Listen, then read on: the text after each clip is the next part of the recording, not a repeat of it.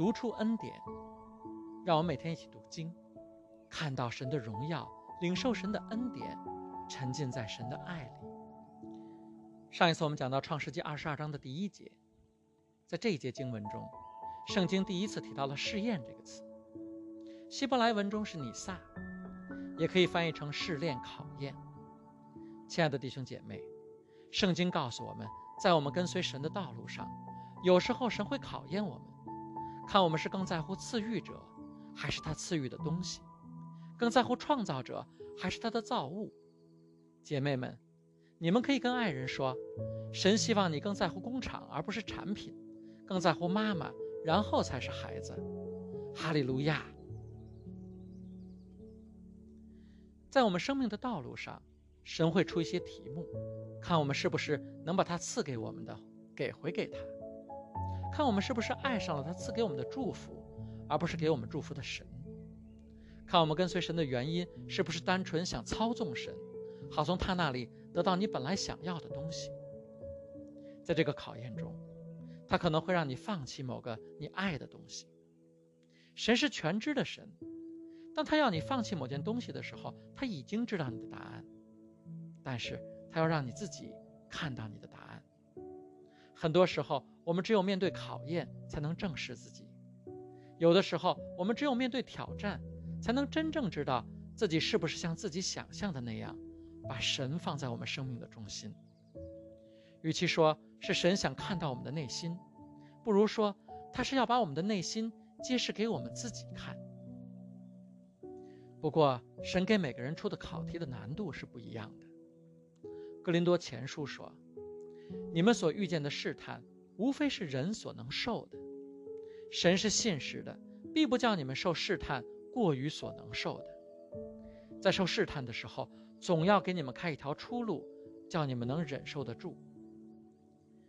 神给亚伯拉罕的可以说是终极考验，他要让亚伯拉罕成为大国，这是最吸引当时还不信神的亚伯兰的地方。为了这个应许，亚伯拉罕等了五十年，终于神又在他们面前显现，要让一对生不出孩子的夫妇养育一个民族，要让一百岁的老人从零开始。开创万国，光是这一点，我们就能讲一个上午。神可以在老的里面创造新的，神不需要所有的条件都合适。神可以把水变成酒，神可以把以色列人带到沙漠中间，然后告诉他们，这是你们兴盛的开始。神可以在你的人生的中间启动你的人生，神可以在你五十岁的时候让你获得重生。神可以在任何时候、任何地方开始他想开启的人生。在亚伯拉罕五十岁的时候，神说：“你现在可以从你的家乡出来了。”在亚伯拉罕九十九岁的时候，神说：“现在你可以创造一个民族了。”神会跟一个没有孩子的人讨论怎么创造一个民族，神会跟一个付不起房租的人讨论他要买的房子，神会跟一个丢了工作的人讨论他要创办的企业。很多基督徒都没办法领受神的赐予，因为他觉得神跟他说的话不符合逻辑。我们总是凭着自己的理解、自己的感觉生活，但是神告诉我们要凭着信心生活。亚伯拉罕九十九岁的时候，神告诉他，萨拉马上就要怀孕了，要生下一个孩子叫以撒。以撒是你的继承人，他要继承你的产业，他要继承我跟你的约。他是你多如繁星的子孙后代的源头，神甚至说，万国都要因为以撒的后代而蒙福。但是圣经写道，突然有一天，神说，带着你的儿子，就是你所爱的独生子以撒，到摩利亚地区，在我所要指示你的一座山上，把他献为燔祭。神说，亚伯拉罕，带着你唯一的儿子。带着你爱的儿子，带着你等了一百年的儿子，带着你为他犯过错误的儿子，带着你为他吃过苦、受过累的儿子，带着要继承你的土地的儿子，带着要开创你的国家的儿子，带着要得到我的应许的儿子，带着要祝福全世界的儿子，到摩利亚山去，杀了他。你要把它作为牺牲献给我，而且不是一般的牺牲，是能赎你的罪的燔祭，烧了给我。亲爱的弟兄姐妹，我知道你可能对这件事已经耳熟能详，你非常清楚这件事的结局是皆大欢喜的。但是，亚伯拉罕当时没有圣经，他不能翻到创世纪二十二章看看结果如何。对他来说，他就是要带着以撒到山顶去献祭。换位思考，这难道不是一个让人撕心裂肺、艰难到近乎残忍的考验吗？亚伯拉罕登上摩利亚山的这次旅程，难道不是一次最最艰难的攀登吗？是的，这在那时候是人面对过的最艰难的一次攀登。直到两千年之后，另一位父亲引领着他的独生爱子登上同一座山。到同一个地点，真的把这孩子献祭给神，来救赎无数的灵魂。那位父亲，就是我们的天父，而那个独生爱子，就是我们的主耶稣。神给亚伯拉罕的考验，是神未来自己要为亚伯拉罕的后裔所做的献祭的预表。记得吗？我们每一个耶稣拯救的基督徒，都是亚伯拉罕的后裔。神说。带着你的爱子去摩利亚山，这是圣经里第一次提到“爱”这个字。我们都知道，圣经有首次提及原则，爱是圣经的主题。约翰一书中两次写到“神就是爱”，“爱”这个词在圣经中一共出现过八百二十六次，但是圣灵一直等到创世纪进行了将近一半了，才在第二十二章第一次用到“爱”这个字。因为圣灵要告诉我们，什么才是真正的爱，什么才是最大的爱。圣经给我们看的是什么样的爱呢？是一个父亲对独生儿子的爱，是一个父亲为了更大的爱，宁愿牺牲自己的独生爱子来献祭的爱。亚伯拉罕爱自己的儿子，但是他更爱神。神爱自己的独生爱子，但是他更爱我们。前后相隔两千年，在同一座山上，两次献祭，两次患难，两次大爱的展现。神让亚伯拉罕亲身体会献上爱子的心情，让亚伯拉罕与神经历共同的患难。正是因为经历了这共同的患难，神才在以赛亚书中称亚伯拉罕为我的朋友。与神共患难是一件洗涤灵魂的事儿。在难以承受的患难中，却有难以言表的喜乐。今天，我特别有这种感觉。亲爱的弟兄姐妹，如果你也在经历患难，知道神跟你共患难，神体会你的心情，神就在你身边。在但以理书中，巴比伦王尼布甲尼撒打造了一座假神的金像，他让所有的国民必须向这个偶像膜拜。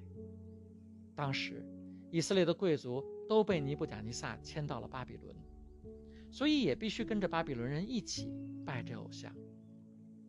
有三个以色列人宁死也不屈服，于是尼布甲尼撒把他们扔进了巨大的火窑。怒气冲天的尼布甲尼撒让人把火窑烧得比平时热七倍，扔这三个人进火窑的武士都被烫死了。但这三个人在火中安然无恙。除了绑着他们的绳子被烧化了以外，他们的衣服、头发、胡子一点都没有被烧焦。他们在火里自由自在地行走。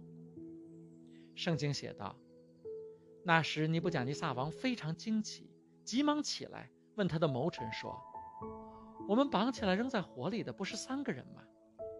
他们回答王说：‘王啊，是啊。’王说：‘但我见有四个人，并没有被绑着。’”在火中走来走去，也没有受伤，并且那第四个的样貌好像神子。原来是耶稣在火中与这三个犹太人同在。要知道，这三个人随时可以从火里出来，享受火窑外的清凉舒适。周围的人都看呆了，不会有人再拦着他们。但是他们一直开心地在火中走来走去。直到尼布甲尼撒忍不住了，叫他们出来，他们才从火里走出来。我早就知道这段经文，但一直要到我自己经历患难，我才明白，他们为什么不从火窑里出来。原来在火中，他们能与主耶稣在一起，与主耶稣亲密的接触，与主耶稣共同经历着患难。这里面的美好和甜蜜、欣慰和感动，真的就如同雅歌里描写的初恋的感觉，那么纯净，那么甘甜。这种外面煎熬、灵里喜乐的感觉，只有在患难中才真的能体会到。我相信，亚伯拉罕带着以撒登上摩利亚山的时候，神也一路与他同在，他也同样在体验这种与神患难与共的感觉。其实，被亚伯拉罕带上山的以撒，就是主耶稣的预表。以撒是一个神迹宝宝，是通过神迹降生的。他的妈妈一直到八十九岁都没办法生育。耶稣也是一位神迹宝宝，他是由没有结婚的处女受圣灵感孕所生的。以撒是一位被应许的宝宝，他出生前几十年，神就在乌尔应许了亚伯拉罕。耶稣。更是一位被应许的宝宝，在伊甸园里，神就应许了会有女人的种子降生，来打破撒旦的头。以撒和耶稣的名字都是神取的。神说：“你的妻子萨拉真的要为你生一个儿子，你要给他起名叫以撒。我要与他坚立我的约，做他后裔的永约。”同样，天使在约瑟的梦里显现，告诉约瑟，他必生一个儿子。你要给他起名叫耶稣，因为他要把自己的人民从罪恶中拯救出来。他们都是他们的父亲的独生爱子，他们都顺服父亲，甘愿献出自己的生命。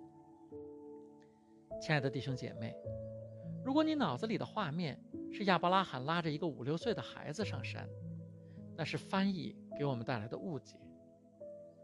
当亚伯拉罕带以撒走到山下的时候，他把以撒叫做“瓦哈纳阿”，是小伙子的意思。可见以撒当时已经是一个青年，而他的爸爸却是一个一百多岁的老人。如果以撒要逃走，他可以轻松地打倒他爸爸，但以撒选择了顺服。同样的，耶稣受难的时候，随时可以招十二营的天军来救他，但是他说：“父啊，你若愿意，就把这杯撤去。”然而，不要成就我的意思，只要成就你的意思。摩利亚在希伯来文中是预先看到耶和华的意思，因为在这座山上，亚伯拉罕预演了人类历史上意义最为重大的那一次登山。亲爱的弟兄姐妹，神把他的独生爱子奉献给了我们，为了救赎我们，耶稣登上了摩利亚山，钉上了十字架。罗马书八章写道：“神既不爱惜自己的儿子，为我们众人舍了，岂不也把万物和他一同白白的赐给我们吗？”亲爱的弟兄姐妹，你知道吗？耶稣就是专门为了你登上摩利亚山的，他的牺牲就是为了你而做的。圣奥古斯丁说：“神爱我们每一个人，就如同我们是这世界上唯一的一个人。”C.S. 路易斯说。当他在这受伤的世界中死去的时候，他不是为了全人类死去的，他是为每一个人死去的。即使你是这世界上唯一的一个人，他也不会少做一丝一毫。神的爱不是抽象的，而是具体到每一位弟兄姐妹身上的，是具体到每一位弟兄姐妹的生命中的。这爱带着神的大能，带着神的无所不能，这爱。带着神的应许、承诺、恩典和无尽的祝福，相信神的恩典，领受神的赐福，是我们感谢和尊重耶稣在十字架上的牺牲最好的方式。因为祝福你就是神的心意，就是耶稣的目的。亲爱的弟兄姐妹，我要为你祷告。神牺牲了他的爱子，就是为了给你穿上公义的外袍。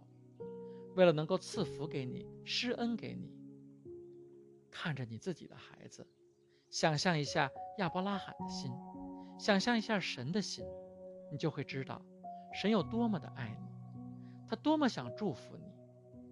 他不要他的爱子白白的死去，他要在你身上彰显他的荣耀，他要给你生命的祝福，给你平安喜乐、健康富足的人生。